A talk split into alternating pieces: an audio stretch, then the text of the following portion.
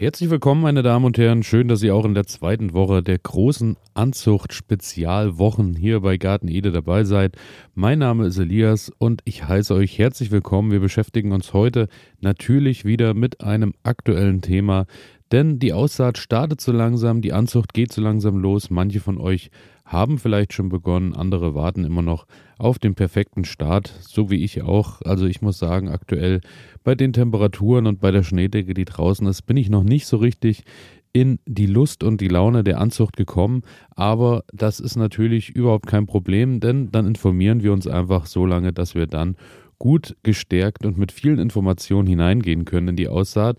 Und daher soll es heute um ein Thema gehen, nämlich Direktsaat versus Voranzucht. Sprich, ziehe ich meine Pflanzen zu Hause vor, so ähm, dass die dann zu Hause erstmal wunderbar muckelig warm stehen, so dass die die Temperaturen bekommen, die sie brauchen, vielleicht auch das Licht, einfach, dass sie erstmal keimen können und dann irgendwann geschützt und sicher nach draußen können. Oder sehe ich manche Samen direkt draußen aus, was natürlich aktuell ähm, noch ein bisschen schwierig ist, aber im Laufe des Frühjahrs geht das ja dann auch irgendwann so langsam los. Und daher will ich heute mal schauen, was welche Vorteile mit sich bringt.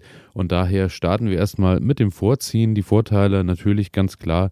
Ich hatte es gerade schon erwähnt, ihr nehmt die Pflanzen zu Hause erstmal mit auf eure Fensterbank beziehungsweise packt dort die Samen in die Erde. Und so habt ihr natürlich erstmal einen Überblick, welche Samen überhaupt keimen. Das große Problem ist natürlich auch, dass oftmals Samen vielleicht nicht mehr richtig keimen, vielleicht war das Saatgut nicht das Beste, vielleicht ist das Saatgut auch schon ein wenig älter gewesen. Und daher kommt es natürlich auch immer mal vor, dass manche Pflanzen nicht keimen. Und so habt ihr das zu Hause in eurer Aussaatschale, vielleicht aber auch in eurer Anzuchtpalette einfach immer schön im Überblick, äh, wie viele Pflanzen es denn aktuell eigentlich genau sind und könnt dann gegebenenfalls natürlich hier und da auch nochmal nachsehen. Die Pflanzen werden natürlich schon mal schön groß und stark und dürfen dann gestärkt nach draußen. Das hat natürlich ein großer Vorteil, vor allem äh, im ja, Gedanken an die Schädlinge im Garten. Da komme ich aber gleich nochmal zu. Zum anderen könnt ihr natürlich auch, ähm, wenn ihr zehn Tomaten ausseht und am Ende aber nur acht braucht, euch auch für die acht stärksten Pflanzen entscheiden, was auch natürlich ein großer Vorteil ist, denn ihr habt das zu Hause jeden Tag ein bisschen im Blick gerade bei mir ist auch eine Sache, zu Hause im Blick haben, ähm, ja, alles, was bei mir ums Haus oder im Haus passiert, da komme ich immer gut hinterher mit Gießen und äh, da trocknet nichts aus, gerade bei der Aussaat. Und ähm, ja, draußen im Garten ist das manchmal so eine Sache. Vielleicht habt ihr auch einen kleinen Weg oder auch einen längeren Weg, bis ihr in eurem Garten seid. Und dann vergisst man vielleicht ab und an auch mal das Gießen. Das kann euch zu Hause dann nicht passieren, weil ihr eigentlich wahrscheinlich morgens und abends ganz problemlos auch einfach nach eurer Aussaat mal schauen könnt. Ja, ein anderer Vorteil natürlich ganz klar. Chili, Paprika, Physalis und Aubergine und wie sie alle heißen, benötigen ja wirklich sehr, sehr lange von der Keimung bis zur ersten Blüte beziehungsweise bis dahin, dass ihr überhaupt was ernten könnt. Und daher ist es natürlich von großem Vorteil, wenn ihr die zeitig zu Hause vorzieht, denn wir wollen ja so früh es geht äh, das Sommerfenster nutzen und wollen dann auch so viel Ernte einfahren, wie irgendwie möglich. Und daher Chili, Paprika und Co.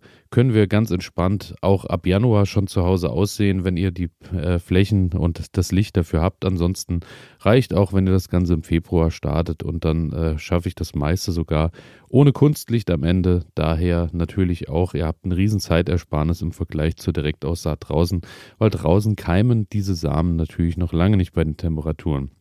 Ja, die Pflanzen kommen dann nach den Eisheiligen nach draußen, sind schön stabil, haben schon eine schöne Größe, können direkt loslegen mit dem Wurzeln in ihrem neuen Zuhause und wachsen dann natürlich im besten Fall auch gleich, äh, gehen zumindest gleich in die erste Blüte. Das ist zumindest äh, gerade bei Tomaten, Chili und Kome der Fall. Da habe ich manchmal die Pflanzen schon so weit, dass die erste Blüte schon im Töpfchen zu Hause noch ist und nach den Eisheiligen kriegen die dann aus dem Boden aus dem vorbereiteten Gartenboden oder vielleicht auch aus der Topferde genau das, was sie brauchen, dass sie dann eben direkt auch Früchte bilden können. Außerdem haben wir den großen Vorteil, wenn wir zu Hause erstmal vorziehen und Pflanzen bis zu den Eisheiligen drinnen bei uns haben, dass natürlich draußen dafür auch Platz in den Beeten ist. Sprich, wir können mit einer Vorkultur ins Jahr starten. Wir können zum Beispiel Spinat, Salat und Co. auch schon mal aussehen im März, können das Ganze erstmal äh, ernten bis in den Mai hinein, bis Mitte, Ende Mai und können dann eben einfach den Platz nutzen und können die Pflanzen austauschen, so dass wir schon mal eine Ernte mit nach Hause genommen haben. Aber auch da ist natürlich dann wiederum im Vergleich die Direktsaat zum, beim Spinat zumindest und äh, vielleicht auch bei Radieschen, die man im ähm, Frühjahr machen kann. Äh, ein großer Vorteil, denn gerade bei Wurzelgemüse und Co. ist es natürlich so, dass da die Direktsaat der große, große Vorteil ist. Denn Wurzelgemüse möchte natürlich nicht von euren Anzuchttöpfchen wieder umgepflanzt werden. Dabei verletzt ihr die Wurzel oder die Wurzel wird eingeengt. Die Wurzel wird vielleicht ein bisschen krumm. Daher ähm, alles, was Wurzelgemüse ist, generell immer Direktsaat. Ähm, damit fahrt ihr absolut am besten. Ich habe tatsächlich auch schon mal probiert im Hochbeet, ähm, als die Möhren ein bisschen zu eng ausgesät waren. Ich glaube, das kennt auch jeder und jede von euch. Ähm, das ist ja oftmals der Fall, wenn man das nicht so ganz genau dosieren kann und dann äh, probiert man die Möhren an einen anderen Ort, an eine andere Stelle zu pflanzen und ja, funktioniert in der Regel meistens so überhaupt gar nicht denn äh, Wurzelgemüse ist da wirklich schon ein bisschen zickig und möchte dort stehen bleiben, wo es eben auch ausgesät wurde. Ähm, ja, Vorteil bei der Direktsaat, daher natürlich äh, empfindliches Wurzelgemüse wächst dort bedeutend besser und schöner heran. Ähm, Im anderen Fall ist es so, ähm, gerade ja, das ähm, robuste Gemüse ähm, benötigt dann natürlich auch nicht allzu viel Pflege, nicht allzu viel äh, Sicht jeden Tag, sage ich mal. Da müsst ihr nicht ganz so sehr hinterher sein und spart euch wahrscheinlich dann eben auch ein bisschen Arbeit beziehungsweise auch den Platz auf der Fensterbank, den ihr äh, zu Hause dann doch für andere Kulturen benötigt. Daher bei mir mittlerweile eigentlich vielleicht die erste Kultur Spinat mache ich manchmal noch zu Hause auf der Fensterbank, aber ansonsten robuste Gemüsearten wie äh, die meisten Salatsorten, Mangold oder ja, Radieschen, Möhren, äh, rote Beete gehen bei mir eigentlich in der Regel direkt ins Beet.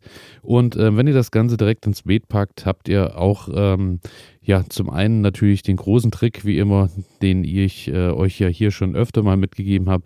Packt ein Brett einfach auf die Aussaatrille oben drauf, wenn ihr das Ganze feucht gehalten habt. Denn so ähm, kriegen die Pflanzen erstmal oder die Samen noch genügend Feuchtigkeit. Wenn die Pflanzen keimen, muss das Brett natürlich runter, denn dann habt ihr den großen Vorteil, dass die Pflanzen natürlich auch Licht bekommen, denn ohne Licht äh, werden sie natürlich nicht besonders groß. Und ähm, daher Direktsaat hat natürlich sein Gutes für viele Kulturen.